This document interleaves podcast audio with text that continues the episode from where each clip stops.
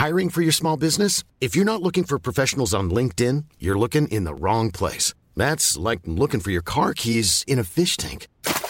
LinkedIn helps you hire professionals you can't find anywhere else, even those who aren't actively searching for a new job but might be open to the perfect role. In a given month, over 70% of LinkedIn users don't even visit other leading job sites. So start looking in the right place. With LinkedIn, you can hire professionals like a professional. Post your free job on linkedin.com slash people today. Noche de Dieter, con Dieter Brandau, en Es Radio.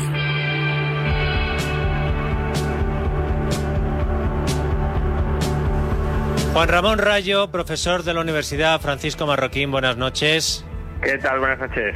Domingo Soriano, analista de esta casa, también de la Universidad Francisco Marroquín, también profesor, eh, compañero de penas futboleras. Eh, Domingo, buenas noches también a ti. ¿Qué tal, Brandau? Em, vamos a ver.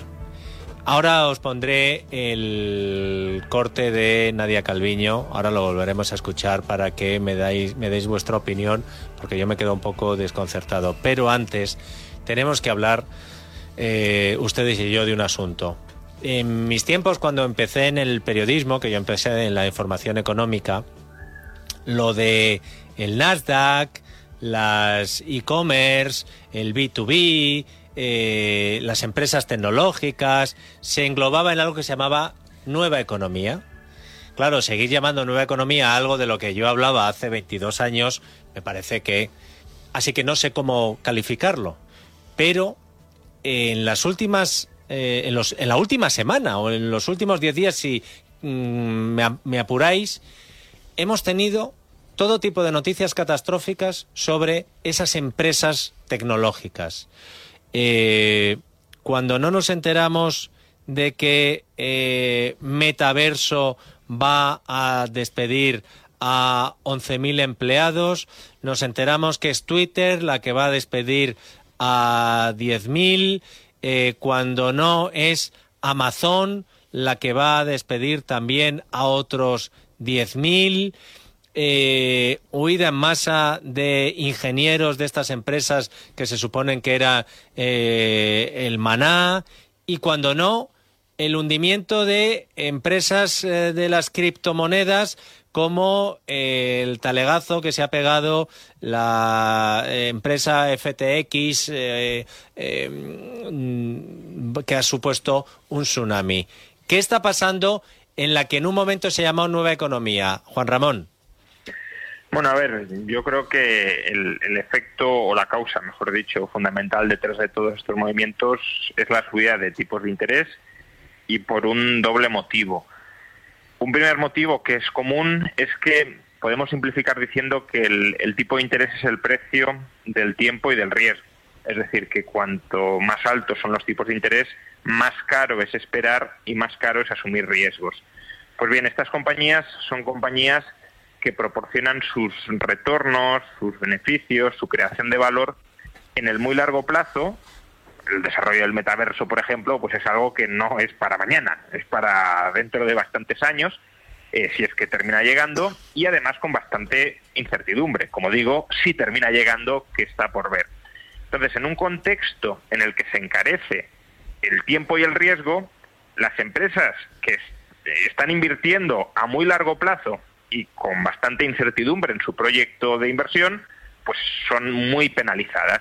Sus valoraciones bursátiles se hunden. Y eso es lo que hemos visto con todas estas compañías. Si bien la bolsa en general ha caído, eh, Facebook ha llegado a caer un 75%, ahora lleva un 65, 66 de caída, pero bueno, sigue siendo una barbaridad.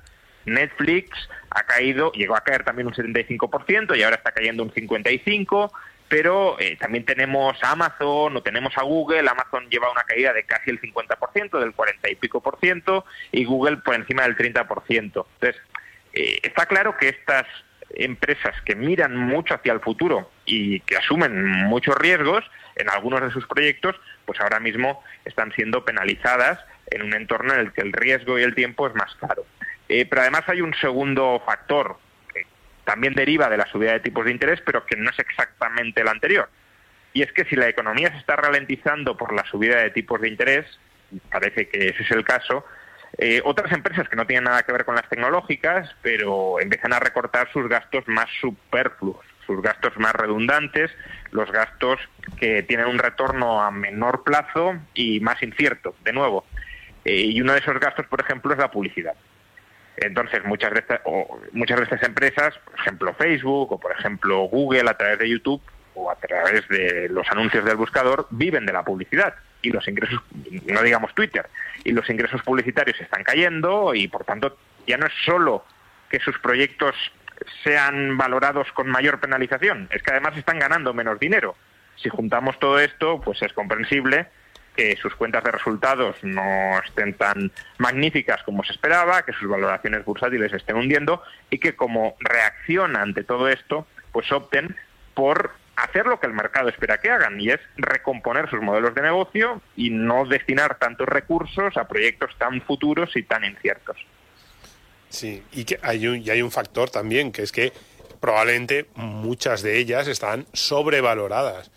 Es decir, llegaron por lo menos sobrevaloradas si no, si no eran capaces de justificar, como muy bien decía Juan Ramón, esos beneficios y unos beneficios que deberían ser crecientes. Y cuando nosotros, eh, cuando los analistas bursátiles, nosotros en, tu dinero decimos, una empresa está cara o barata, ¿no? Y utilizamos el PER, ¿no? Que es el clásico, ¿no? Decimos, ¿qué significa el PER? Pues son cuántos años de beneficios necesitas para eh, cubrir una inversión. Si decimos, una empresa está a PER 70, pues eso quiere decir que eh, a los beneficios actuales necesitaría 70 años para recuperar el beneficio por acción actual para eh, llegar al precio por acción. Entonces, claro, dices, ¿quién va a esperar 70 años? También es verdad que no es muy habitual que haya empresas a per 70, pero bueno, las ha habido y desde luego en el sector tecnológico ha habido algunas. Y dicen, no, hombre, no, no es que yo vaya a esperar 70 años, sino que yo lo que espero es que los beneficios vayan creciendo y evidentemente si dentro de tres años el beneficio se ha multiplicado por 10, pues ya no estoy a PER 70, ya estoy a un PER mucho más bajo. ¿Qué ocurre? Si yo estoy en una de esas valoraciones muy exigentes, es decir, la empresa está cara, la acción vale mucho respecto a los beneficios que ha generado en el pasado, suele ser porque la expectativa es de beneficios crecientes en el futuro. Si de repente empiezan a aparecer datos, lo que sean, desde una presentación de resultados con un crecimiento de usuarios un poquito más bajo, o con un crecimiento de ingresos por publicidad un poquito más bajo, o con eh, menos beneficios o más costes, Claro, esa valoración que ya era exigente, ya era un múltiplo pues bastante importante, se vuelve muchísimo más exigente porque esa valoración todavía tenía algo de sentido si tus beneficios eran crecientes, pero si de repente ya no es que no sean crecientes, sino que empiezan a ser a lo mejor, mm, están, empezamos a prever que en los próximos años van a estar estancados o incluso a la baja, pues de repente mm, todo se desmorona. Y dices, claro, ya no solo es que no justifiques, he dicho yo per 70, pues ya no es que justifiques un 25, un 30, un 35, sino que empiezo a pensar que es que tus beneficios ya no van a ser esos, con lo cual en realidad estás más cara de lo que preveía porque los beneficios van a ser incluso, ya no digo más, o más bajos o estancados o van a crecer muy poquito a poco. Entonces, eso también les ha pasado a muchas de estas empresas, que ahora están volviendo un poco a la normalidad en el sentido de que había algunas valoraciones que eran muy exigentes. Y cuidado, yo perdón, de estas, de las grandes, de las FANG, estas famosas, Facebook, Apple, bueno, Apple además constituye un poco una excepción porque es la única que se ha mantenido más o menos en su valor, pero las Google, Amazon, yo la separo de luego de muchas otras empresas de la nueva economía que ahí, sinceramente, a mí me no solo no me sorprende que se estén desplomando, sino que me parece relativamente lógico, y lo digo sin, sin animadversión, no es que me caigan mal esas empresas, pero eran empresas a las que a mí me costaba mucho ver dónde estaba el modelo de negocio y dónde estaban los beneficios ahí.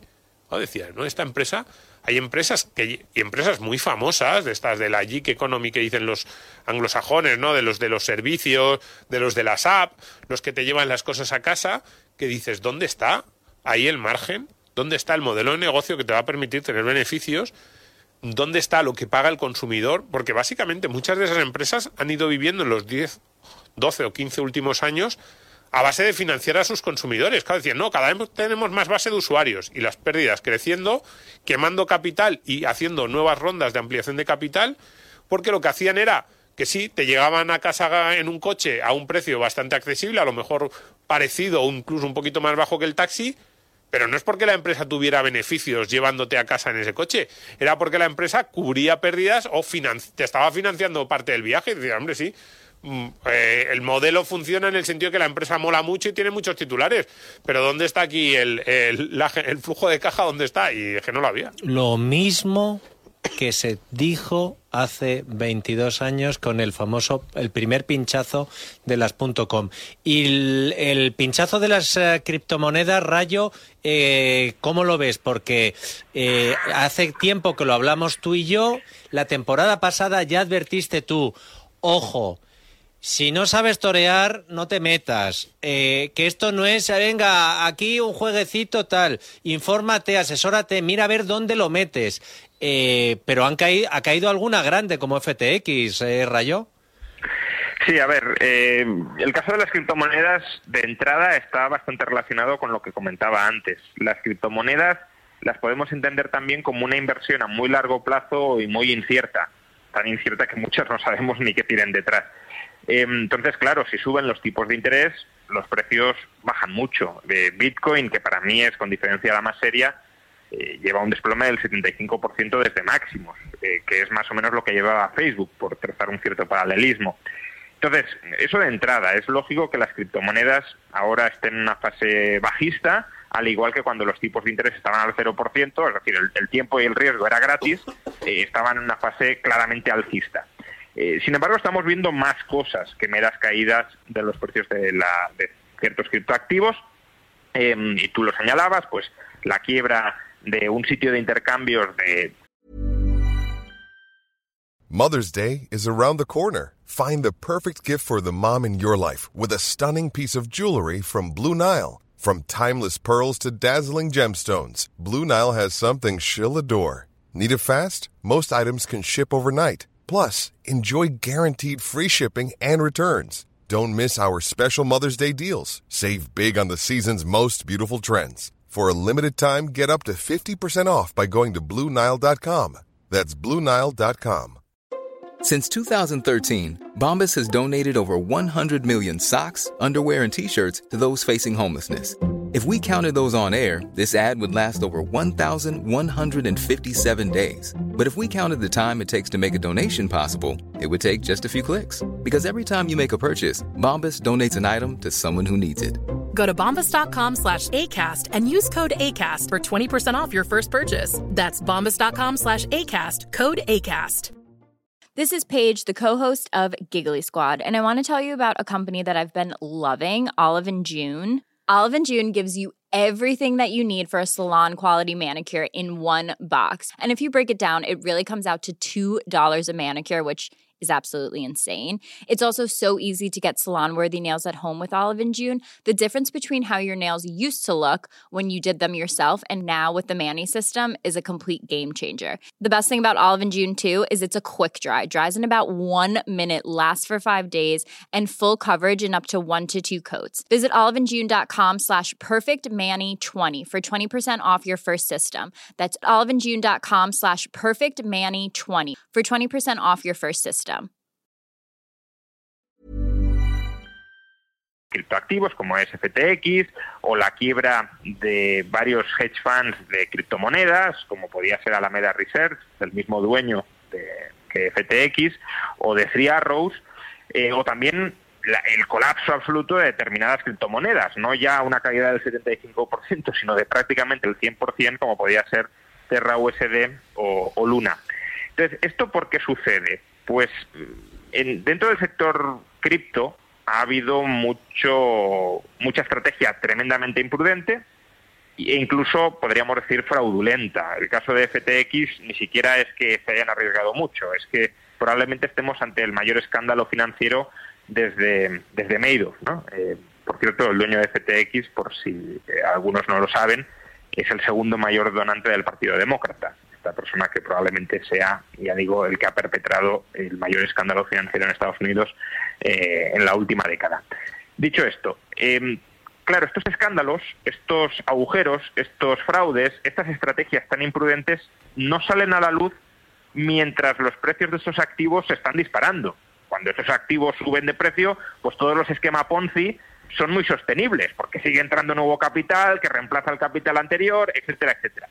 Ahora, cuando el precio de estos activos cae, y cae por razones de fondo, por, lo que hemos explicado, por la subida de tipos de interés, no solo es que caiga el valor de aquello que es más o menos razonable, sino que todos estos esquemas semifraudulentos o fraudulentos, basados en timos piramidales, se terminan desmoronando. Y por tanto asistimos a una quiebra en cadena de estos modelos de negocio o arriesgados o fraudulentos, que es lo mismo que pasó, por cierto, en la anterior crisis financiera, no con criptoactivos, sino con, eh, pues, eh, con la empresa de Madoff, por ejemplo, o con Lehman Brothers. Cuando empezó la crisis, todo esto se vino abajo porque se hundieron el valor de las hipotecas subprime o el valor de los activos bursátiles y, claro, todas estas empresas que vivían, ya digo, de defraudar con esquemas Ponzi o de estrategias muy arriesgadas como era Lehman Brothers, eh, pues caput. Y eso mismo está pasando ahora mismo en el sector cripto, con el agravante de que, claro, ya llevamos un año muy malo para lo cripto y si además se empiezan a destapar estos eh, modelos de negocio fraudulentos, muy imprudentes, etcétera, pues lo que vemos a su vez es mucha o se empieza a generar muchas dudas alrededor de este sector con lo que se producen salidas de capital desde el sector cripto, en el sentido de hasta que todo esto se aclare, hasta que todo esto se normalice, yo mejor me mantengo fuera porque parece que es todo bastante más tenebroso de lo que imaginaba inicialmente y claro, salidas de capitales del sector cripto pues todavía dañan más los precios de lo que ya venían dañando. Sí, para mí, o sea, la parte de las cripto sobre todo eh, las noticias conocidas en los últimos días. Es una diferencia respecto a lo que hablábamos al principio. Es decir, yo no creo que haya habido estafa en esas empresas que yo decía que no veía su modelo de negocio o que me parecía absurdo o que los inversores estaban quemando capital eh, de una forma para mí poco clara, ¿no? Es, no sé cuándo vais a recuperar ese capital, que con muchas de estas empresas, sobre todo empresas de, la nueva economía, que separo mucho cuidado a esas grandes que decía antes, que para mí no. otra cosa es que pudieran estar sobrevaloradas, pero tienen modelos de negocios bastante interesantes.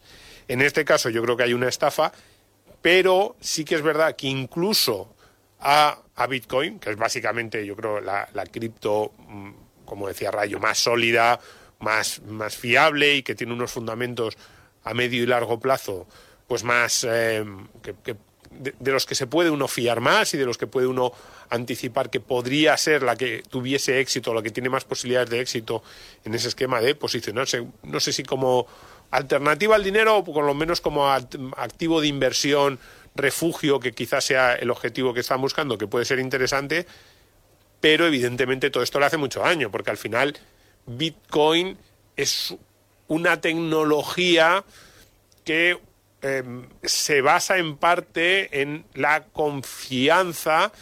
Eh, digamos que no hay nada detrás de más allá, no hay nada y sí que lo hay. Es que esto resulta complicado decir no hay nada porque sí que hay una tecnología bastante interesante y bien diseñada, pero al mismo tiempo el valor del Bitcoin se basa en parte en la creencia de que luego va a haber gente que, de que en el futuro va a seguir teniendo valor algo que en sí mismo, por así decirlo, no deja de ser un código, no tendría por qué tenerlo. Y efectivamente, aunque no sea parte de, digamos, el Bitcoin no es no se ve afectado en el sentido de que no es que la gente ahora piense, no, el Bitcoin también es un fraude, evidentemente a esa red de confianza que para que cualquier mm, criptomoneda fructifique y especialmente el Bitcoin la sigue necesitando, esto no le ayuda.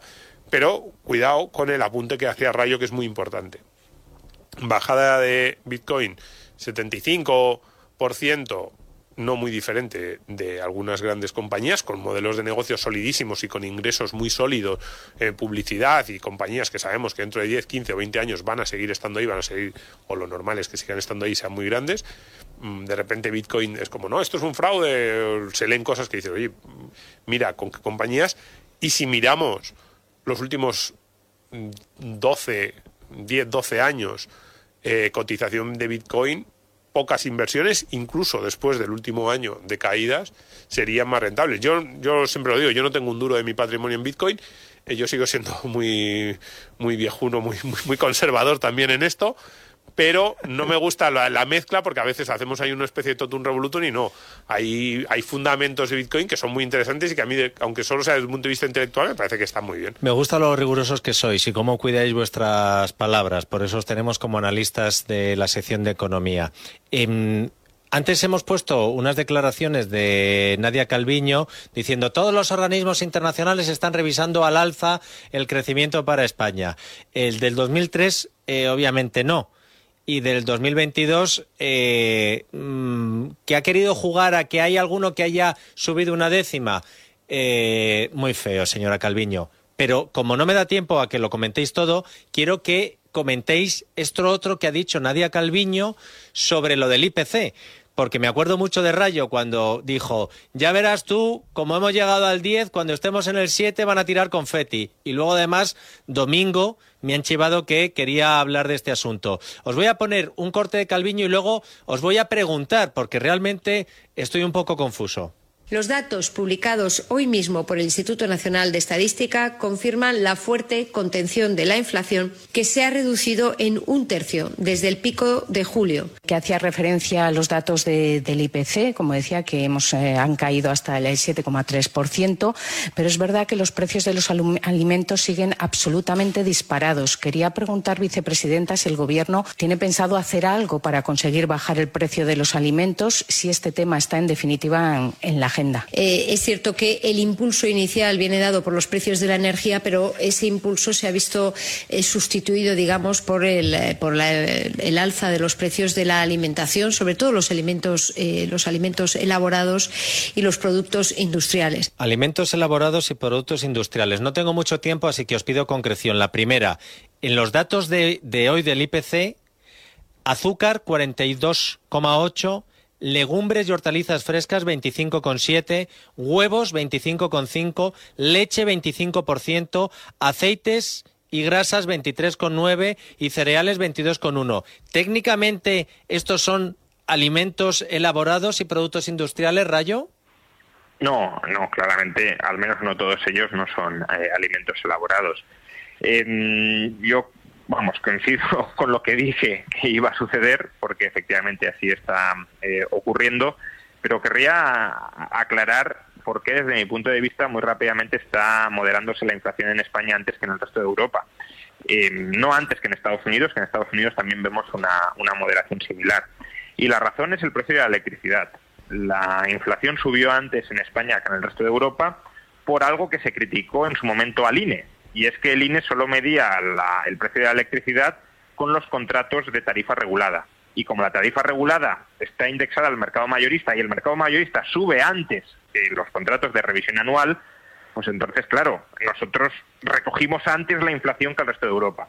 Es verdad, Rayo, y Escribá criticó al INE, pero ahora no le critica. Claro, efectivamente. Entonces, ahora como ese precio ya se ha estabilizado, estamos registrando bajadas. En cambio, en el resto de Europa, los contratos anuales ahora se están revisando al alza, no por el precio del mercado mayorista de hoy, sino por el que se ha acumulado hasta la fecha. Y por tanto, en Europa aún hay una inercia de subida del precio de la electricidad de la mayoría de contratos, pero en España no. Y yo eso ya lo escribí, ya dije, em, cuidado porque el precio de la electricidad en el IPC, lo escribí en marzo, eh, cuando estábamos en peor momento aquí, se tenderá a ajustar a la baja, o sea, la, evolución del precio a la baja en el caso de España, mientras que se ajustará al alza en el caso de Europa y las diferencias se estrecharán. Y es lo que estamos viendo. Entonces, en su momento lo criticaron diciendo esto es un artificio estadístico, bla, bla, bla, y ahora se callan porque el artificio estadístico les beneficia. Sí. Y además la inflación, aunque esto tampoco le gusta al gobierno, sí que es verdad que se acumula en el sentido de que octubre de 2021 la inflación estaba en el 5,4%, eh, interanual de los 12 meses previos, octubre de 2022 está en el 7,3. En los últimos 24 meses, la media de la inflación, el 13%. Eso es lo que han subido los precios en los últimos 24 meses, 13%. Y como tú decías, en algunos de los productos más básicos de la cesta de la compra, y que además ocupan un porcentaje mayor del gasto de las familias de menos ingresos, todos esos productos que tú has dicho ocupan un porcentaje mucho mayor del gasto de las familias de pocos ingresos, la inflación ha subido mucho más. Fíjate que yo ni siquiera le he hecho la culpa de todo al gobierno, hay muchos factores, desde malas cosechas, eh, dos países como Ucrania y Rusia que son exportadores de muchos de estos productos, de cereales, de muchos de ellos, están influyendo, pero que no nos cuenten milonga. Yo esto cuando he oído a la señora Calviño, no, es que son productos industriales, a ver, mira lo que te está subiendo, los huevos, la leche y los cereales Oye, pues, pues, gracias porque yo me había quedado también y he pensado, a lo mejor es que eh, estoy confundido. Rayo, un abrazo fuerte. Un abrazo, nos vemos. Want flexibility? Take yoga. Want flexibility with your health insurance? Check out United Healthcare Insurance Plans. Underwritten by Golden Rule Insurance Company, they offer flexible, budget friendly medical, dental, and vision coverage that may be right for you. More at uh1.com.